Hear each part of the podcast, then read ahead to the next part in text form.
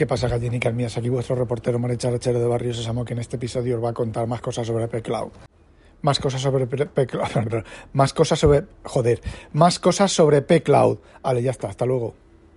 Que no... Qué broma. Voy a contar alguna cosita. Pero antes un mensaje de nuestros patrocinators. ¿Estás cansado de la vida? No, no era eso lo que tenía que decir. Eh, ¿Tienes una duda existencial? Eso. ¿Tienes una duda existencial? ¿No sabes la respuesta? ¿Dudas entre si es Taire, Teire o Teide? Os presento la nueva sección, la sección de El Zolocotroco Responde. Vosotros me hacéis una pregunta a mí, yo se la paso al Zolocotroco y él la responde, os la responde. Respuesta segura. A lo mejor no es la respuesta que queréis, pero os va a hacer, os va a dar una respuesta segura. Y esta idea, esta genial idea, está, ha sido creada por Jesús B, que me lo comentó en Twitter, que es arroba BNDF1. Y bueno, pues ya lo sabéis, me podéis preguntar por donde sea, por el Discord de WinTablet, por Twitter, por el elefantito, por... Em, me pilláis por la calle, oye, dile al celocotroco, pregúntale al celocotroco. Pues yo después os, haré la sección. A ver, esto va a funcionar de la siguiente manera. Si nadie me pregunta, pues el celocotroco no va a responder. Bueno, yo se responderé, pero solo pregúntale en mi escáner. Cállate, gilipollas.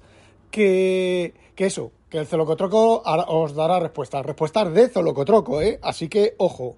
Así que no las escuchéis con niños delante, no ya porque haya insultos y berridos, que los habrá, sino por el tipo de respuestas. Así que ya lo sabéis. La duda existencial.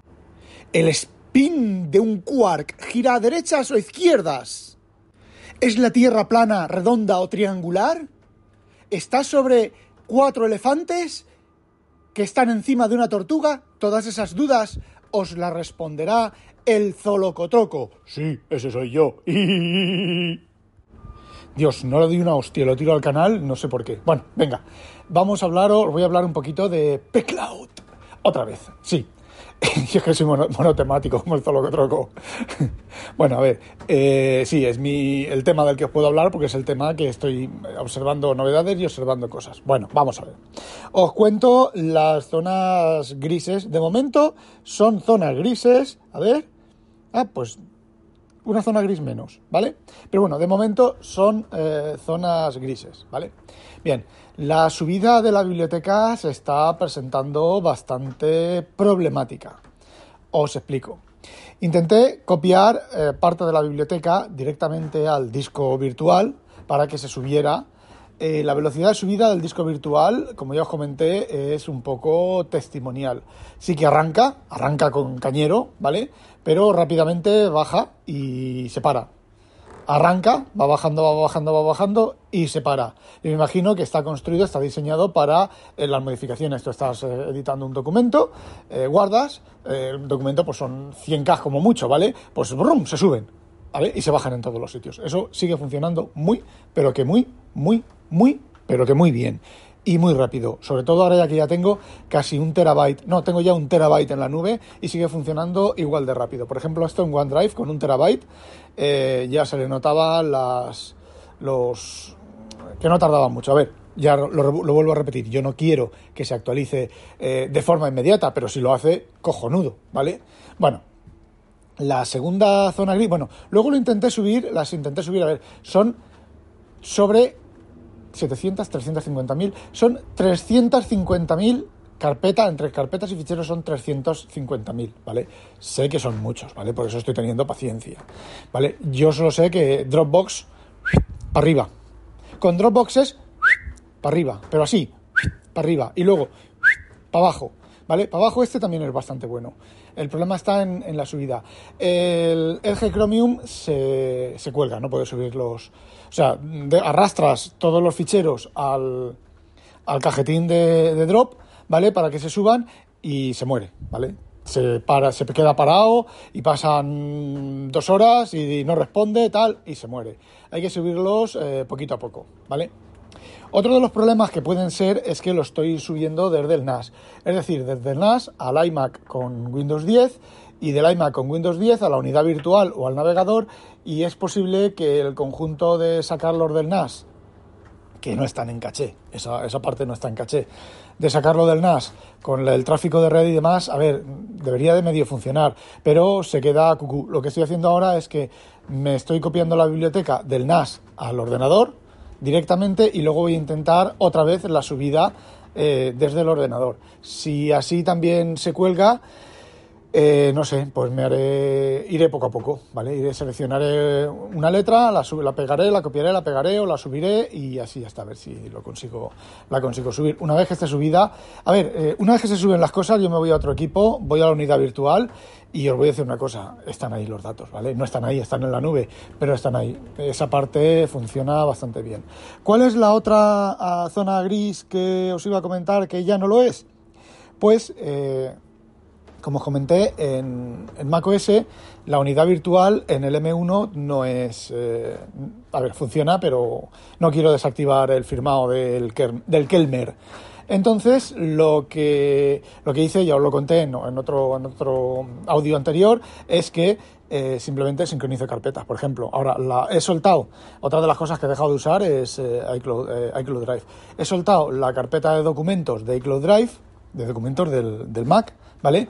Y la estoy sincronizando, y la estoy sincronizando con Windows, con la carpeta de documentos de Windows, que también está soltada de OneDrive.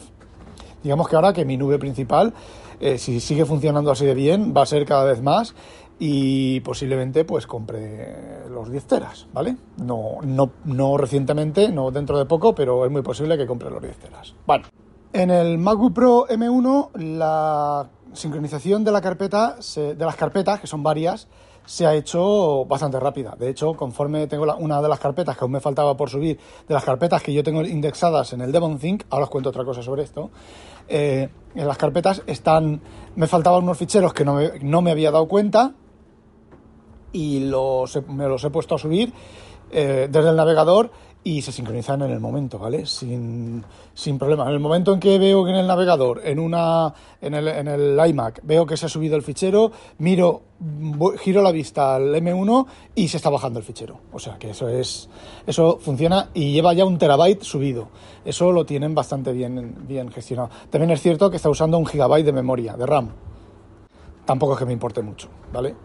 Eh, bueno, pues en el Mac del trabajo, en el MacBook Pro Intel, que ese sí que acepta el disco virtual, pero como lo voy a tener las cosas sincronizadas con DevonThink, lo quiero con carpetas físicas en disco para que el DevonThink eh, no proteste, pues ahí me está, mientras estaba sincronizando, estoy sincronizando, como he dicho, la carpeta documentos, la he soltado de, iCloud Drive eh, y la he vuelto a poner en local y entonces ahora le he añadido que se sincronice con la carpeta de documentos de la nube de eh, pCloud.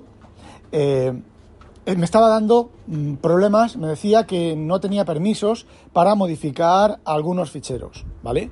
La cosa es que ha sido durante el proceso de descarga y de, sincronización completa.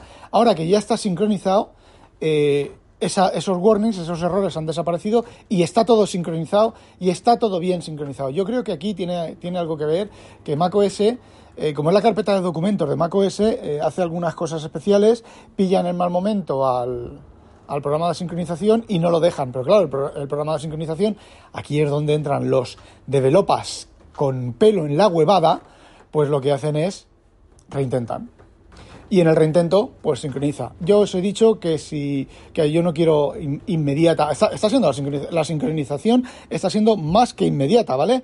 Pero yo no la quiero, o sea, me da igual. Si a mí en la, en la primera bajada eh, me pasa esto, mm, a ver, no tengo ningún problema, ¿vale? O si me da un error y 10 segundos después el error se quita, eh, ¿qué queréis que os diga? Eh, eso para mí es funcionar bien se ve que estoy acostumbrado a trabajar con servidores que le envías una petición para eh, permisos de algo, para mm, añadir algo, para decirle al cliente que se ha gastado esto, y el servidor te dice, no, esperas 37 milisegundos, por decir algo, lo vuelves a enviar y el servidor, la misma, y el servidor te dice, sí. Ah". Entonces, pues lo que yo tengo para los retris, que es la mejor manera que he encontrado, es cuando un servidor falla, me dice que no, o está desconectado, pero normalmente es cuando me dice que no. Cuando está desconectado es fácil. eh, mm, tienes, por ejemplo, 100 milisegundos, 200 preguntas. O sea, el servidor te dice no, 100 milisegundos, preguntas, te dice no, 200 milisegundos, preguntas, te dice no, 400 milisegundos, 800 milisegundos, 1600 segundos con sus 1,6 y lo reintentas X número de veces, ¿vale? Al cabo del X número de veces, pues puedes hacer dos cosas. Eh, volver a resetear, ¿vale? Y volver a preguntar cada tal o ir a error. Yo normalmente voy a error, ¿vale? Porque si en- después de 10 o 15 segundos el servidor no ha respondido, es que el servidor está cucú, ¿vale? Tampoco vale la pena intentarlo más. Pero, pero, pero con las llamadas a APIs y las llamadas de WC WCF y ese tipo de cosas no suelen fallar, pero cuando fallan, lo habitual, lo suyo es esperar un tiempo random y reintentarlo, por ejemplo, yo lo reintento tres veces pero con un tiempo random. Pongamos, pongo, mm, pongamos en, en, mm, bueno, venga, entre 100 milisegundos y 800 milisegundos. Lo que hago es generar un número aleatorio entre esos valores y lo multiplico por 10, ¿vale? Entre 10 y 85 lo multiplico por 10, le añado un 0, ¿vale? Y lo, y lo vuelvo a enviar, ¿vale? Eh, vuelvo a enviar la petición. Si al tercer intento no va con ese tiempo random, pues es que la cosa está jodida, ¿vale? Y bueno, así lo hago yo. Eh, más cosas. Lo del DevonThink, el que, que, que os he dicho antes que os iba a contar ahora. Vale, el DevonThink con las nubes tiene un pequeño problema. Estamos hablando del DevonThink de escritorio, ¿vale? El de macOS, el de, iOS tiene otras, otras peguitas que me tienen un poco caliente porque he reportado un par de bugs con los PDFs, que es cosa de ellos, y llevan ya cuatro o cinco betas y no lo han solucionado. Y bueno, pues eh, les enviaré, ya les envié un correo bastante desagradable, no, un correo bastante eh, eh, serio.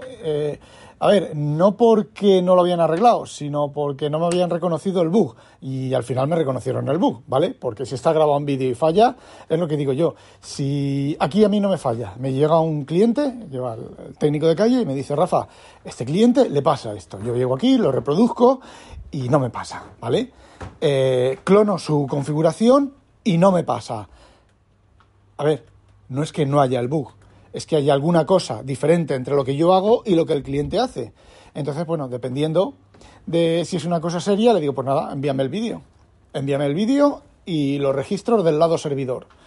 Y me envían el vídeo del usuario y a lo mejor resulta que es que el usuario o el usuario o el staff no le ha dicho a la gente que el usuario antes, por ejemplo, de hacer el fallo, ha hecho otra cosa, que es la, el encadenamiento de lo anterior con lo siguiente, lo que genera el fallo, ¿vale? Entonces yo llego aquí, falla. Ah, pues mira, arreglado. Siguiente, en la siguiente build está arreglado.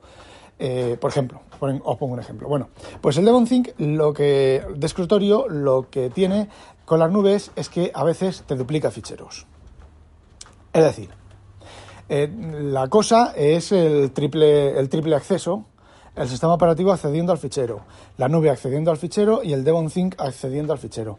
Eso hay que hacerlo con un semáforo. No se puede hacer con una sección crítica o con un mutex. Hay que hacerlo, bueno, se puede hacer, pero te arriesgas a que se queden interbloqueados y se queden esperando uno al otro, el uno al otro, el otro. O sea, el primero al segundo, el segundo al tercero y el tercero al primero, ahí rum, rum, rum, rum, rum, y aquello no se libera, ¿vale? Bueno, pues el, el tema es que eh, debe de pasar eso y entonces lo que hace el sistema operativo, la combinación del sistema operativo de la nube y del DevonThink es que genera un duplicado del fichero y no pasa nada, le añade un guion 1, que creo que es DevonThink el que le añade, no, es Dropbox. Dropbox es el que le añade un guion 5, el que le añade punto eh, el nombre del equipo, punto, la extensión es OneDrive. Bueno, pues con, de momento, de momento, con el pCloud, eh, los ficheros sincronizados con pCloud, eso no me está pasando. No estoy teniendo ni duplicados, ni duplicados, ni ficheros duplicados. Y otra de las cosas que suele pasar con DevonThink es que el DevonThink, cuando está procesando los PDFs, genera el índice del, PDF, lee el interior del texto del PDF y lo añade a su base de datos, ¿vale? Para luego las búsquedas que funcionen. Vale, pues hay veces que el DevonThink se produce un timeout que no es un timeout del DevonThink, es un timeout de macOS, pero que el DevonThink pues lo respeta. También creo que si se ha producido ese timeout, el DevonThink debería anotarse que ese fichero no ha podido esperarse un ratito, en ratito estamos hablando a lo mejor de 5 segundos y volver a intentar indexarlo, ¿vale? O en la siguiente ejecución o alguna cosa de esas, no lo hace, ¿vale? Bueno, pues ese, entonces te aparece el fichero como que no tiene texto en DevonThink, pero sí que tiene texto. Y tú te vas al fichero y haces una búsqueda dentro del, del PDF, dentro de DevonThink, y te encuentra texto. Sin embargo, está marcado como sin texto. Vale, pues eso también es bastante común que pase en las nubes. En las nubes, o sea, usando DevonThink con los ficheros indexados en las nubes. Y no me refiero en la nube que esté en la nube, sino en la nube siempre en local, porque DevonThink no permite que el fichero esté solo en la nube. Es una cosa que se les ha pedido bastante, pero eh, no, quieren, no quieren implementarlo. No quieren implementar la parte de, de iOS en, en macOS, que la parte de iOS sí que permite que los ficheros estén en la nube. DevonThink sería un producto bastante, bastante interesante si tuviera los ficheros en la nube solo, en su nube solo. Es decir, yo por ejemplo tengo, eh, bueno, lo que os decía, pCloud, esto no me está pasando, ¿vale? Con lo cual, mm, me está gustando, ya lo que dije, ya me está gustando mucho. Bueno, volviendo a lo de DevonThink. DevonThink eh, sería un producto todavía más extraordinario si pudiera mantener los ficheros en la nube. No en, no en, en Dropbox, no en iOS, sino en su nube. Es decir, vamos a ver. Como os he dicho antes, la versión de, escritorio necesita que el fichero esté físicamente disponible en el... Vale, el relojito me ha dicho que estoy andando. Eh, físicamente disponible en disco, ¿vale? Pero cuando tú indexas el, el, el fichero, eh, si lo tienes marcado en la configuración, se sube una copia de fichero a la base de datos de sincronización. ¿Para qué? Para que iOS, para que iOS puedas desde la versión de iOS bajarte el fichero bajo demanda. O sea que el fichero ya está en la nube, en la, en la base de datos de sincronización de DevonThink, el fichero está, una copia del fichero, para usarlo en iOS. Lo que le está pidiendo a la gente es que se pueda borrar la versión local del fichero y que se siga quedando en la nube. Y que cuando tú desde DevonThink busques un fichero, si ese fichero está en la nube, se lo baje de la nube, de la base de datos de sincronización del DevonThink, lo escriba en disco. ¿Vale? Se lo está pidiendo, se los está pidiendo mucha gente y creo que, que a lo mejor el DevonThink 4 eh, permita eso. Eso tiene un pequeño problema con los ficheros indexados, que si el fichero está indexado y lo borras, eh, lo has borrado para que no quieras que esté en la nube, eh, lo has borrado porque quieres borrarlo de DevonThink, lo has borrado para que DevonThink te lo baje cuando eso, cuando quieras. Entonces es muy posible que ese tipo de cosas las hagan solo para ficheros no indexados, los ficheros que están dentro de la base de datos. En DevonThink ya sabéis que podéis tener dos maneras los ficheros, los podéis tener de dos maneras. Podéis tener en carpetas externas a DevonThink y entonces DevonThink los indexa, lo que hace es que lee el fichero, entresaca todos los metadatos que quiera del fichero, los guarda los metadatos en su base de datos y sube si lo has configurado, que viene configurado por defecto, sube una copia de ese fichero a la nube para iOS. Y la otra opción es que los ficheros estén dentro de DemonThink, ¿vale?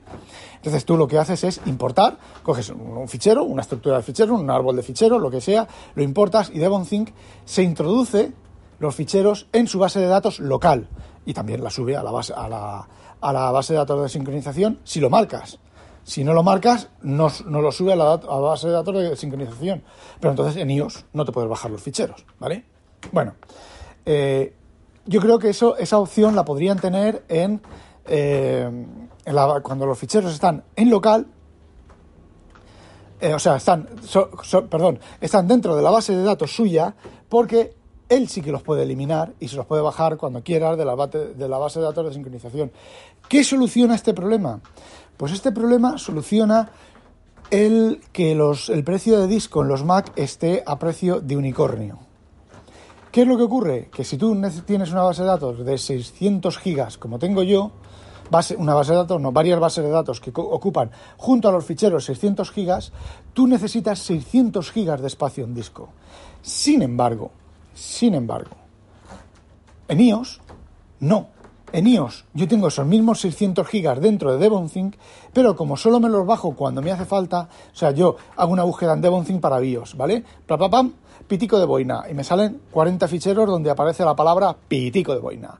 Elijo un fichero, me sale que está en la nube, le doy a descargar, me lo descarga y se abre, ¿vale? Eh, no necesito 600 gigas de disco en el, en el, en el iPad o en el iPhone, ¿vale? ¿Por qué? Porque se bajan bajo demanda. Luego tienes en el programa tienes una configuración de guardar todos los ficheros que te has bajado, mm, los últimos 200, los últimos no recuerdo cuántos valores y está. Y entonces cuando tú has llenado esos, esa cantidad de ficheros, eh, los más antiguos se borran, se evictean de eh, la base de datos local de DevonThink en, en iOS y eh, siguen estando en la nube, ¿vale? Entonces, lo que lo que pide la gente es eso. Entonces, el problema en, en, iOS no está de acceder los ficheros fuera, a esos ficheros fuera de DevonThink, porque eh, DevonThink tiene el complemento de files, de archivos, y entonces lo activas y desde la aplicación de archivos y desde todas las aplicaciones que sean compatibles con la aplicación de archivos, tú, si el fichero está bajado, tú lo puedes ver, lo puedes trastear desde una aplicación externa, desde la aplicación de files, y entonces cuando terminas con el fichero, sí mi recomendación es que abras DevonThink para que DevonThink note que ese fichero ha sido cambiado y lo suba a su base de datos de sincronización. Pero en macOS eso no existe. Los ficheros que están dentro de DevonThink, si quieres navegar por los ficheros de DevonThink, necesitas navegar dentro de DevonThink. Hay gente que también está pidiendo un sistema de ficheros virtual que puedas recorrer el sistema de ficheros virtual interno de, de los ficheros de DevonThink. Aquí DevonThink ha dicho que no y la verdad es que es un poco absurdo. A ver, estaría bien, ¿vale? Pero eh, vamos a ver que no, que no lo van a implementar porque es algo bastante, bastante complicado y bastante riesgoso. ¿Cuál es el mayor problema aquí? Pues el mayor problema es que eh, se te rompa la base de datos de sincronización, se pierde un fichero en la base de datos de sincronización, como solo está si tienes la, la, la, suerte de que ese fichero está en algunos de tus iPad, en algunos de tus Mac, pues lo puedes recuperar. Pero si ese fichero está, no está en ninguno de tus Mac, ni en ninguno de tus iPad, ni en ninguno de tus iPhone, ese fichero lo has perdido definitivamente.